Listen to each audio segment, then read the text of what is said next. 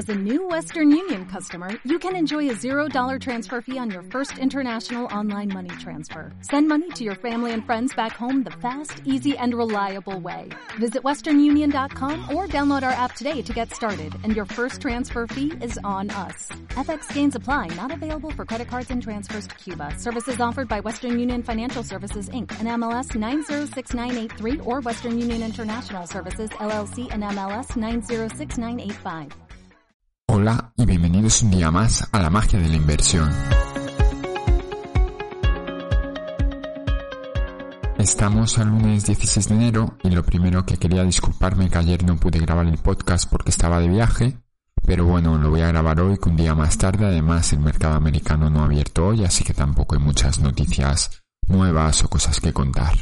Primero de todo, comentar que me habéis dejado en comentarios en el podcast de la semana pasada donde hablaba de distintos brokers de giro sí que puede, sí que tiene la opción de cuenta multidivisa. Lo único que no viene por defecto y hay que activarlo en la configuración para poder hacer el cambio automático, en vez de que sea automático el cambio de divisa, hacer un cambio manual.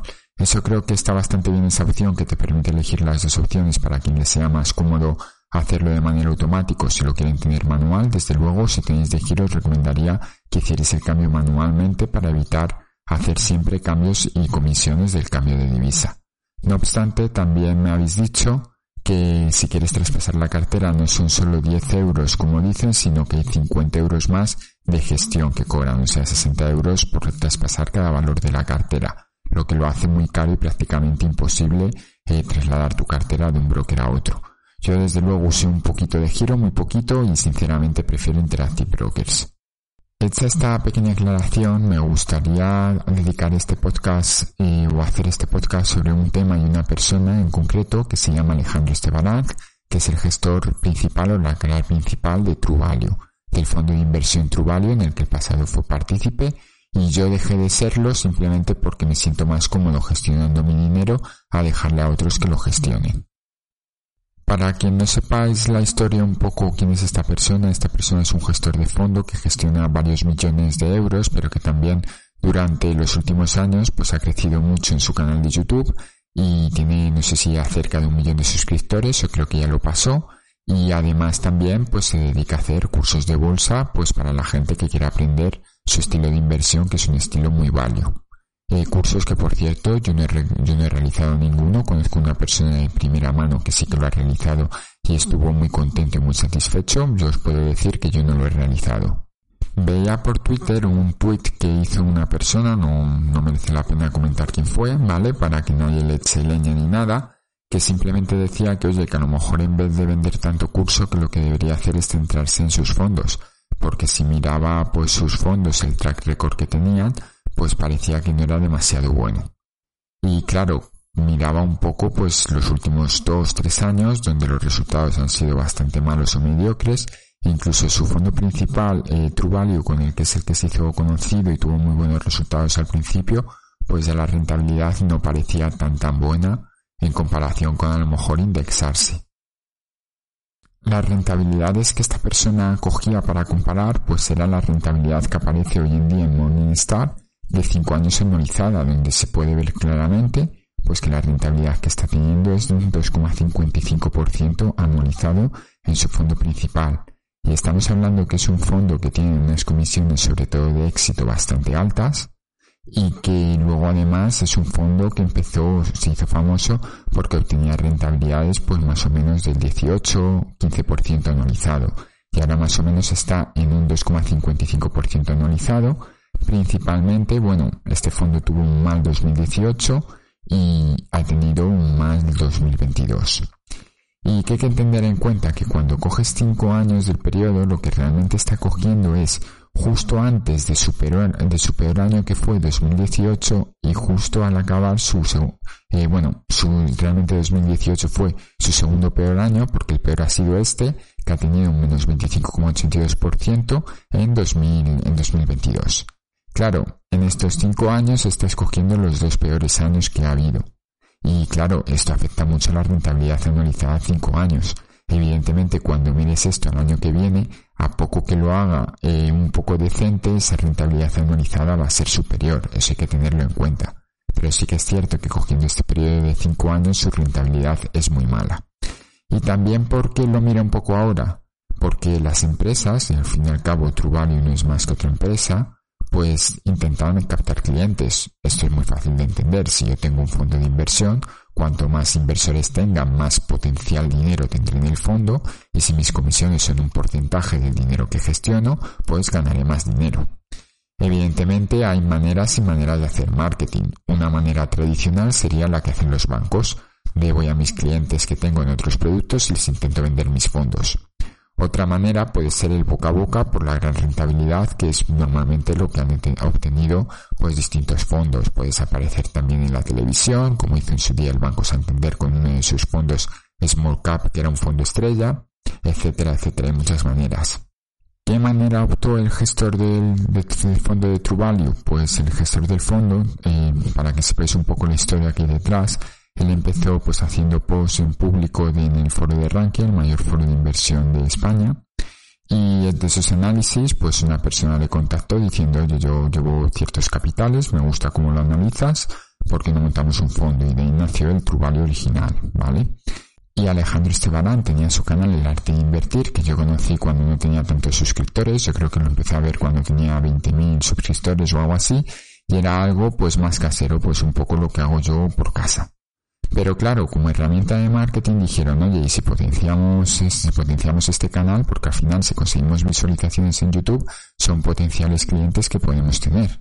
Y la manera que tuve de hacerlo fue, pues, con dos ideas. Primero, contratamos a un equipo, a un equipo profesional que nos grabe el vídeo, nos edite, nos, nos, monte, nos monte todo y nosotros solo salgo ahí mi cara hablando un poco de distintos temas y ellos se encargan de todo, lo cual hizo crecer mucho el canal.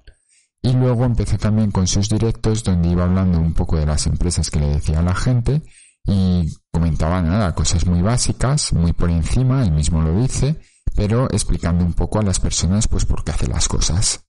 Y como veía que había gente que estaba interesada pues en aprender más, en profundizar, pues decidió montar un curso de bolsa que como digo, la única persona a nivel personal que yo conozco que lo ha hecho acabó muy satisfecho.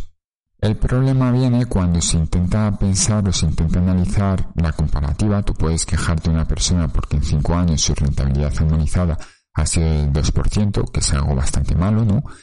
Y además viendo cómo se ha comportado el mercado en los últimos cinco años, está bastante por debajo del SP500, por ejemplo. Pero yo creo que una cosa no va unida a otra. Que una persona se dedique a grabar de vez en cuando algún vídeo de YouTube o a vender algún curso no tiene por qué ir reñido a el hecho de que, de que no consiga buena rentabilidad, porque además está cogiendo un periodo muy, muy significativo, como he comentado antes, pero es que eh, en bolsa, sobre todo la inversión value, depende del momentum mucho. Y ahora el momentum es muy, muy malo porque ha caído el mercado. Pensad que el fondo True Value es algo que hace completamente distinto a lo que yo os digo que es en la cartera y lo que hago yo en mi propia cartera. Yo, como no me gustan los vaivenes del mercado, invierto de manera defensiva, de tal manera que cuando el mercado cae, mi cartera cae menos, pero cuando el mercado sube, mi cartera sube menos. Por ejemplo, yo en 2021 obtuve un más 18%, mientras que el fondo de Alejandro Estebalant y el mercado en general obtuvieron un 34 o 35% de rentabilidad. Ahora, mi cartera este año ha hecho un menos 3%, menos 2,99%, mientras que el fondo de Alejandro Esteban ha hecho un menos 25,82%. Pero es porque es mi estilo de inversión, porque a mí no me gusta que haya tanto vaivén, y a pesar de que va a haber vaivenes, intento evitar, intento limitar esa volatilidad que como os he explicado muchas veces se puede limitar y si queréis podemos grabar un podcast hablando solo de cómo limitar esa volatilidad en el mercado, ¿vale? Si 2023 es un año bueno en bolsa, pues fijaros, cuando miremos el año que viene, imaginaros que fuera un año muy muy bueno y excelente y el fondo consiguiera un 30% de rentabilidad. Cuando mirásemos el año que viene la rentabilidad a 5 años, pues prácticamente volveríamos a tener rentabilidades superiores al 10% anualizadas. Por eso eso tenéis que mirarlo siempre, ¿vale? No basta solo con, con mirar, ah, pues a 5 años sale tanto, esto es muy malo o esto es muy bueno, porque ha podido tener un momento malo de hecho, lo que suele pasar en los fondos es que cuando el fondo lo hace muy muy bien, el fondo se vuelve popular, todos los fondos en general se vuelven popular y mucha gente mete el dinero. Y estadísticamente, cuando un fondo lo hace muy bien, es muy raro que el siguiente y el siguiente año lo siga haciendo bien. Mientras que estadísticamente el fondo que lo ha hecho mal tiene, más probabilidades del año siguiente hacerlo bien. ¿Por qué? Porque fondos excepcionales que lo hagan todos los años bien es muy muy raro de encontrar. Y el problema de Twitter, Internet, los foros es que al final nunca nos aislamos del mercado y siempre intentamos mirar un poco el corto plazo o coger y sacar la puntilla o ver qué está pasando en vez de pensar un poco con cabeza fría o corazón frío y decir, vamos a ver si este fondo lo ha hecho mal, lo que hay que ver es realmente qué empresas lleva, qué eh, valor tienen esas empresas real y más o menos a cuánto están cotizando hoy en día y ver si tiene mucho potencial real de crecida o no, no lo que me diga el gestor, sino cogerte el top 10 posiciones de ese fondo y decir me interesa o no me interesa. Pero para hacer eso, yo directamente prefiero mirar acciones por mi cuenta y invertir en esas acciones. Y luego está la opción B, que sería decir yo tengo fie ciega en el gestor e invierto sin preocuparme de nada. Eso está muy bien, pero si vas a hacer eso yo personalmente te recomendaría que invirtieses o en un gestor donde tuvieras fe 100% en lo que hace, en su estrategia y conocieras muy bien su filosofía y que cuando vengan mal dadas sigas confiando en él porque si no te vas a salir en el peor momento o inviertas en fondos indexados. Y para acabar el podcast solo recordaros que Peter Lynch decía que la mayoría, la mayoría de partícipes en su fondo eh, había salido perdiendo dinero mientras él lo gestionaba en los 14 años que estuvo gestionándolo, cuando fue un fondo con una rentabilidad anualizada del 29%, para que os hagáis una idea. Y nada más, con estas reflexiones os dejo ya la semana, que tengáis muy buena semana y nos escuchamos seguramente el domingo. Hasta luego.